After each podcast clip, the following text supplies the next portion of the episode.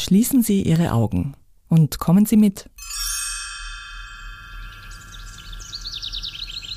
Wir stehen jetzt auf einer Wiese, inmitten herrlicher Blumen und Gräser. Und da ist diese eine kleine Blume, die uns ins Auge springt. Lang, schmal, hochgewachsen. Ein bisschen krautartig sehen ihre Stängel aus. Sie tragen Blüten mit weißen Blütenblättern und mit diesem intensiven, goldgelben Blütenkorb. Der leuchtet wie die Sonne. Das ist die Kamille. Zierlich sieht sie aus und hat doch ganz schön viel Kraft. Echte Kamille ist, ja, man kann sagen, die Heilpflanze schlechthin. Dass die Kamille eine sehr wirksame Pflanze ist, das war schon im alten Ägypten bekannt. Über die Jahrtausende hat sich an ihrem Ruf als Star unter den Heilpflanzen nichts geändert. Ob in heidnischen Ritualen, im alltäglichen Aberglauben, ob als Omas Hausmittel, in der Kräuterkunde oder in der modernen Medizin. Auf die Kamille haben sich alle schon immer gern verlassen. Also als Kind haben wir schon immer Kamillentee getrunken und das mache ich jetzt auch ab und zu, wenn es mir nicht so gut geht. Ähm, Kuchen mit Kamille ist einer meiner liebsten Kuchen und man nimmt einfach normalen Rührkuchen und kocht quasi Milchtee sozusagen mit den Kamillenblüten und das schmeckt super gut. Ich liebe Handcremes mit Kamille, weil sie besonders gut riecht und einfach wirklich gut wirkt. In der Blumensymbolik steht die zähe Kamille für das Bild Kraft in widrigen Situationen. Und so widmet auch die Münze Österreich dieser kleinen Powerpflanze eine Münze der Serie mit der Sprache der Blumen. Heute erfahren wir, warum die Kamille einst als Gott gleich galt, was sie mit Äpfeln zu tun hat und was die Wissenschaft zu all dem sagt. Aber man muss unterscheiden zwischen irgendwelche Hypothesen, die keine sind, und wirklich äh, gezeigte Wirkungen. Gerstl und Marie. Der Podcast der Münze Österreich. Wir erzählen Geschichten rund um Münzen und wie man sie vermehrt. Ich glaube, einige finden, dass ich dann esoterisch geworden bin, was überhaupt nicht stimmt. Und das ist auch keine Alternative. Das ist für mich total komplementär. Und es gibt einige Dinge in der Kräuterlehre, die mir viel besser gefallen als in der modernen Medizin. Zum Beispiel gibt es eine goldene Regel, dass man alle drei Wochen ein Kraut absetzen soll, Pause macht oder ein anderes Kraut mit ähnlicher Wirkung, damit man keine Gewohnheit hat, dass die Wirkung verliert oder dass man Nebenwirkungen kriegt. Und das wäre ja eigentlich für die moderne Medizin auch super. Das ist Dr. René Schröder.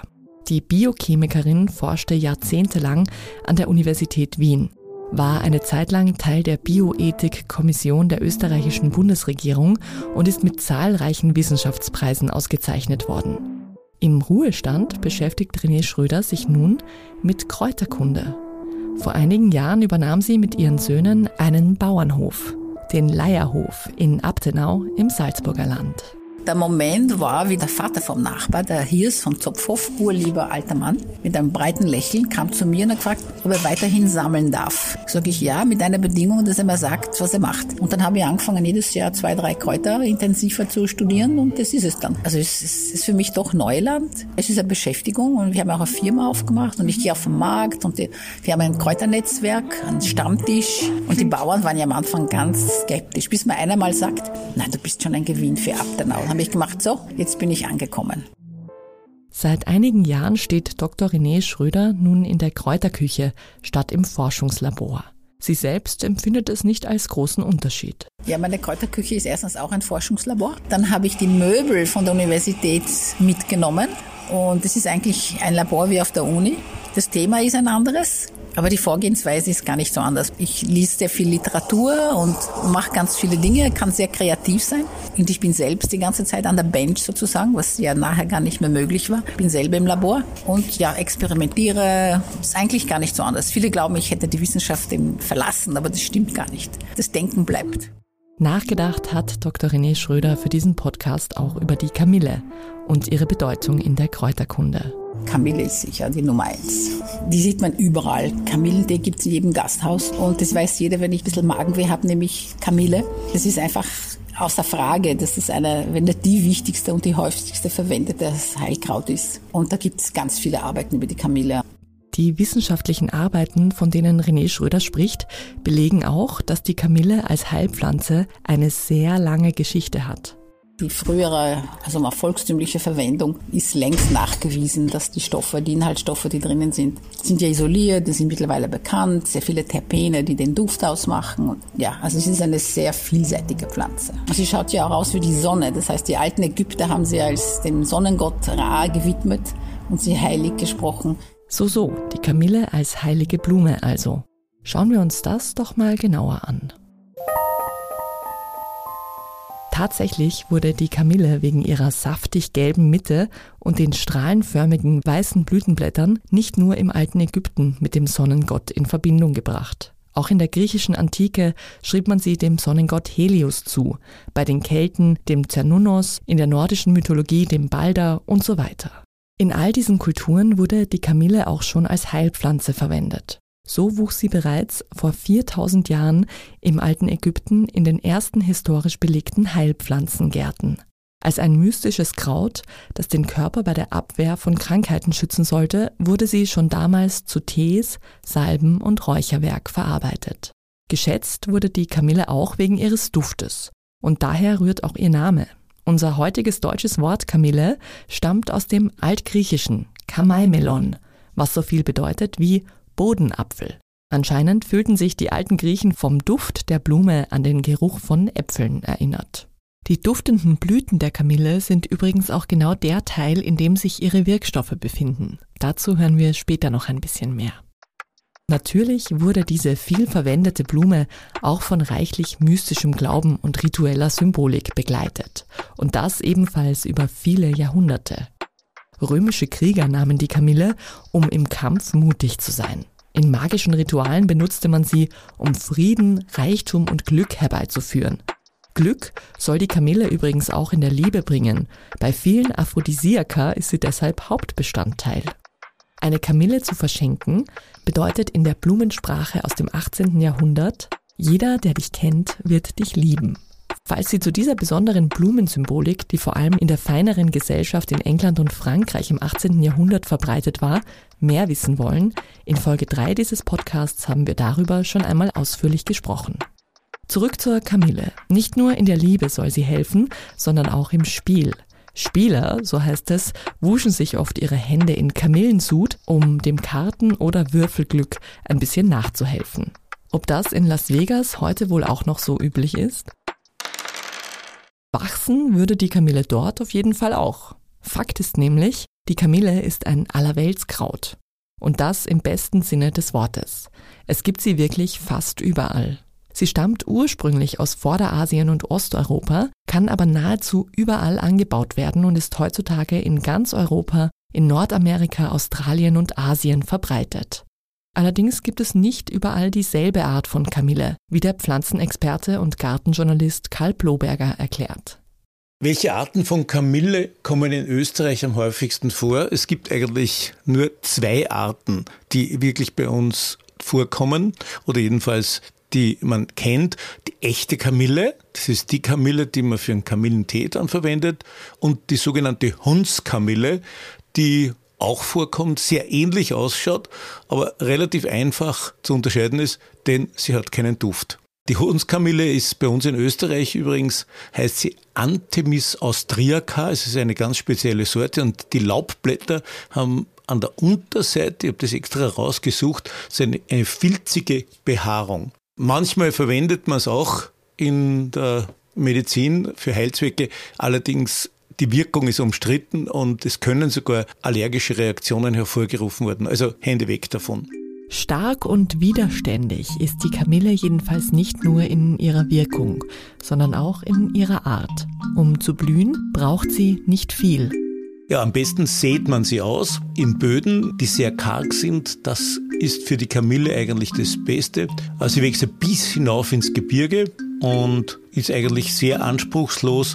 Sie sollte auf jeden Fall keine zu nährstoffreiche Erde haben, sonst kann es nämlich passieren, dass sie krank wird. Dann darf man natürlich die Blätter und die Blüten nicht verwenden. Kamille wird im Prinzip in großen Kulturen angebaut. Da gibt es mittlerweile auch viele verschiedene Sorten, damit die Blüten noch intensiver mit den Heilstoffen sind. Also das heißt, da passiert auch sehr, sehr viel Züchterarbeit. Vielleicht, äh, was ganz wichtig ist, ist ein Lichtkeimer, eine sogenannte Langtagspflanze. Und dann weiß man jetzt genau, warum sie im Sommer blüht. Immer dann, wenn der Tag länger ist als die Nacht, beginnt sie zu blühen. Das ist das Besondere dran und sie hilft auch anderen Pflanzen beim Blühen. In der biodynamischen Landwirtschaft wird die Kamille zur Bodenverbesserung gepflanzt. In Gärten macht sie sich gut als Beetnachbarin neben schwachen Pflanzen und soll sogar den Geschmack von Gemüse wie etwa Tomaten, Kohl oder Zwiebeln intensivieren. Außerdem hält sie Schädlinge ab. Und noch ein Tipp vom Gartenprofi Karl Bloberger. Ich weiß, dass man einen guten Tee machen kann, das empfehle auch ich. Das Zweite, was man machen kann, dass man mit dem Tee zum Beispiel Saatschalen gießen kann, weil damit Pilzerkrankungen abgehalten werden. Zurück in die Kräuterküche. Was kann man dort mit der Kamille alles machen und wofür wendet man sie an? Das sagt uns die Wissenschaftlerin und selbsternannte Kräuterhexe Dr. René Schröder. Man kann natürlich die Pflanzen trocknen und so ein Pulver machen, wo es konzentrierter ist, so ein Extrakte machen. Die meisten Extrakte sind eh Terpene, das sind ätherische Öle, die destilliert man. Und das sind dann auch die Duftstoffe. Und da sind meistens die Wirkstoffe drinnen. Also die kann man konzentrieren und dann verwendet man das eigentlich fast gegen alles. Magenbeschwerden. Dann, wo auch gezeigt ist, dass sie gut funktioniert, ist gegen Gallenleiden und, und Leber. Und die Extrakte, die die Pharmaindustrie dann auch macht, da haben sie sehr viele Wirkungsspektren nachgewiesen. Entzündungshemmend, antibakteriell, antidepressiv sogar. Also das kann fast alles. Ja, antifungal, antiviral, stärkt das Immunsystem. Also das kann wirklich sehr, sehr viel. Also das ist viele Aktivitäten nachgewiesen, aber natürlich keine humane Studien, klinische Studien, wo man dann Statistiken hat. Aber man kann dann biochemisch die Aktivitäten nachweisen womit klar wäre, dass das uralte Wissen über die Heilpflanzen vielleicht viel mit Mystik behaftet ist, aber die Basics dennoch von der heutigen Wissenschaft anerkannt werden, sofern sie nachgeprüft sind.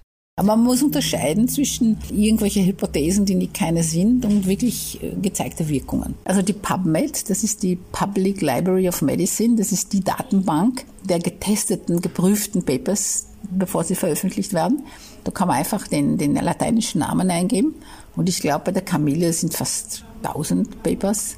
Und wenn man Herbal Medicine eingibt, sind, glaube ich, 250.000. Also es gibt sehr, sehr viele Papers. Man muss bedenken, dass die 80 Prozent, glaube ich, der, der Medikamente, die auf den Markt kommen von der Pharmaindustrie, sind ja Pflanzenstoffe. Und dadurch, dass man eine Wirkung kennt von früher, die irgendwie überliefert ist, weiß man, wo man nachschaut. Ja, und dann findet man diese Dinge. Also und da wird das genau untersucht. Und so müssen Kräuterkunde und moderne Medizin eben keine Gegensätze sein, sondern könnten sich auch ergänzen. Leider im Medizinstudium ist es nicht vorhanden. Die meisten Ärzte kennen sie überhaupt nicht aus und lernen das nicht, aber es gibt immer mehr. Das kommt ja früher, weil die, das Kräuterwissen war in der Hand der Frauen und die Gelehrten waren Männer und die haben miteinander nicht geredet. Deswegen ist es nicht wirklich, aber die Pharmaindustrie verwendet ja diese Substanzen und die sind natürlich auch, wenn sie konzentriert und isoliert sind, wirkungsvoller. Aber ob das jetzt wirklich gut ist für Dauersachen, ist finde ich nicht so gut bei. Also ich bin schon für Medikamente, wenn es wirklich wichtig ist, aber die meisten Leute nehmen viel zu viel Medikamente. Wir wollen mit dieser Folge ganz bestimmt nicht zu Skepsis gegenüber der Medizin beitragen aber es schadet vielleicht nicht, hin und wieder auch auf das in Anführungszeichen heilige Kraut Kamille zu vertrauen, wenn der Magen mal grummelt oder um eine kleine Entzündung zu lindern. Die Kraft von vielen Heilpflanzen ist jedenfalls auch der Wissenschaft bekannt. Und falls es darüber hinaus noch mehr symbolische Kamillenpower braucht, gibt es die Kamille jetzt ja auch auf einer Münze. Mittels spezieller Naturprägung haben die Graveure und Graveurinnen der Münze Österreich ein sehr lebensnahes Abbild der Kamillenblume auf eine Münze der Serie mit der Sprache der Blumen gebracht. Und die ist vielleicht ein ganz guter Glücksbringer. Also, falls Sie mal in Las Vegas zum Pokern sind oder ein bisschen Unterstützung in Liebesdingen brauchen. Aber Achtung, das ist natürlich nicht wissenschaftlich belegt. Und jetzt? Die Münze. Ein Blick hinter die Kulissen.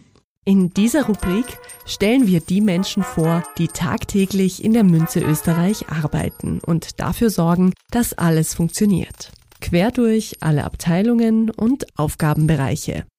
Diesmal Mein Name ist Bernhard Urban. Ich bin Mitarbeiter der Marketingabteilung und dort als Produktmanager für einige unserer Münzprodukte verantwortlich. Konkret sind das die 3-Euro-Münzen, das sind die derzeit leuchtenden Meereswelten. Es sind die 5-Euro-Münzen mit vor allem den bekannten Neujahrsmünzen. Es sind die 10-Euro-Münzen der Serie mit der Sprache der Blumen. Und es sind neben den Münzsätzen auch die beliebten 25 Euro Silber-Niob-Münzen. Wie sieht ein klassischer Arbeitstag in Ihrem Job aus? Ja, der klassische Arbeitstag von mir ist einfach ein sehr bunter, was das Arbeiten auch schön und interessant und spannend macht und äh, mir sehr entgegenkommt. Ich habe mit sehr vielen Kolleginnen und Kollegen da im Haus zu tun, sei das jetzt von der grafischen äh, Abteilung, also von unserer Design- und Graverieabteilung, sei es jetzt die Produktion, wo es ums Münzenprägen geht, genauso innerhalb der Marketingabteilung mit vielen Kollegen, die Bereiche wie Web oder unseren Kundenclub betreuen, äh, unsere Verkaufsabteilung. Letztendlich geht es darum, unsere Produkte so zu gestalten, dass sie unseren Kundinnen und Kunden gefallen, dass die Themen sie abholen und das Interesse an unseren Münzen zum einen wecken und das Interesse aufrechterhalten. Wie lange sind Sie schon bei der Münze? Ja, ich gehöre auch zu jenen Mitarbeitern, die schon sehr lange im Haus sind. Äh, mein erster Arbeitstag war der 1. Oktober 1996. Also schon viele Jahre und gleichzeitig kann ich sagen, kein Jahr gleicht dem anderen, weil sich die Aufgaben und, und Themen von Jahr zu Jahr äh, immer neu gestaltet haben, ja, dass man eigentlich nie an den Punkt gekommen ist zu sagen, jetzt suche ich mir was anderes, weil letztendlich die Arbeit sowieso immer anders ist. Ihr Lieblingsort im Münzegebäude am Stadtpark ist? Das ist ganz unterschiedlich. Ich fühle mich dort wohl, wo eine, eine Atmosphäre gegeben ist, wo wir gut zusammenarbeiten und wo man das Gefühl hat, wir bringen etwas weiter. So gesehen ist es kein Ort, sondern eine Stimmung. Was bedeutet es für Sie, ein Münzer zu sein? Bedeutet für mich, ähm, nach all den Jahren äh, wirklich Teil eines Teams zu sein, das sehr an einem Strang zieht, wo es eine sehr herzliche Atmosphäre gibt, die, glaube ich, auch immer wieder Besucher unseres Hauses wahrnehmen. Also wenn wir die Gelegenheit haben, auch äh, Personen von außen unserer Produktion zum Beispiel zu zeigen, das ist immer wieder eine, eine Rückmeldung, die man hört. Es ist schön, wie ihr miteinander umgebt. Es ist so eine wertschätzende Atmosphäre. Welchen Begriff hören Sie im Arbeitsalltag am häufigsten? Wie gehen wir es an? Wie machen wir es? Also das ist doch immer wieder, wenn wir zur Besprechung zusammenkommen oder uns austauschen, geht es doch darum, ich sage mal, Probleme oder Herausforderungen zu lösen. Und da ist einfach immer die Grundstimmung so, wie tun wir? Und das tut gut und das ist immer sehr lösungsorientiert und sehr der Versuch, kurze Wege zu gehen und äh, zu einem guten Ergebnis zu kommen. Was wissen nur Münzer und Münzerinnen? Wir sind, glaube ich, ein sehr transparentes Unternehmen und so gesehen ist es nicht viel, was nur wir wissen. An und für sich ist es ja in unserem Interesse, äh, uns mit unseren Kundinnen und Kunden auszutauschen. Und das, was darüber hinausgeht, verrate ich jetzt auch nicht. Wann und warum haben Sie zum letzten Mal die Kamille verwendet? Es gibt manche Dinge, äh, da ist man froh, dass es sie gibt, auch wenn man sie nicht braucht. So gesehen habe ich Gott sei Dank längere Zeit jetzt keine Kamille mehr benutzt. Aber meine letzte Erinnerung, äh, was die Kamille betrifft, ist ein Ausflug im Rahmen unseres äh, Sommerurlaubs äh, in Tirol mit der Familie, als wir den Berg hinabstiegen und dann auf einer Wiese Kamillen äh, zu finden waren. Es ist einfach schön, wenn man sich mit den Münzthemen beschäftigt, gerade bei der Blumenserie, und dann steht wirklich äh, so eine Blume vor einem und man erkennt sie wieder an all dem, was man gelesen hat, was man erfahren hat, was man im Rahmen der Recherche äh, mitbekommen hat und dann sieht man sie da auf der grünen Wiese sozusagen. Und da habe ich mich schon sehr gefreut und das hat mich schon auch sehr berührt. Das war Folge 32 von Gerstl und Marie. Wir freuen uns, dass Sie dabei waren und mit uns die Mystik und die Wissenschaft der Kamille erforscht haben. Die nächste Folge dieses Podcasts erscheint in zwei Wochen. Im Anleger-Spezial spricht Andrea Lang von der Münze Österreich dann mit einem Experten aus Großbritannien über die Entwicklungen am internationalen Markt für Gold, Silber und andere Edelmetalle. Bis dahin bleiben Sie uns treu. Abonnieren Sie Gerstl und Marie, schreiben Sie uns eine nette Bewertung auf Apple Podcasts oder Spotify oder geben Sie uns ein paar Sterne in Ihrer Podcast-App. Und erzählen Sie auch anderen Interessierten von diesem Podcast. Vielen Dank und bis zum nächsten Mal. Auf Wiederhören. Gerstl und Marie. Der Podcast der Münze Österreich.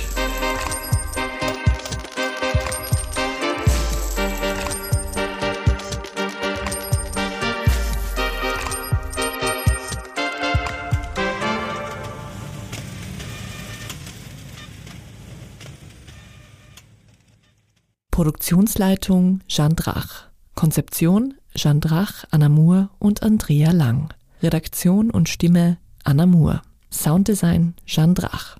Dieser Podcast wurde produziert von Oh, wow.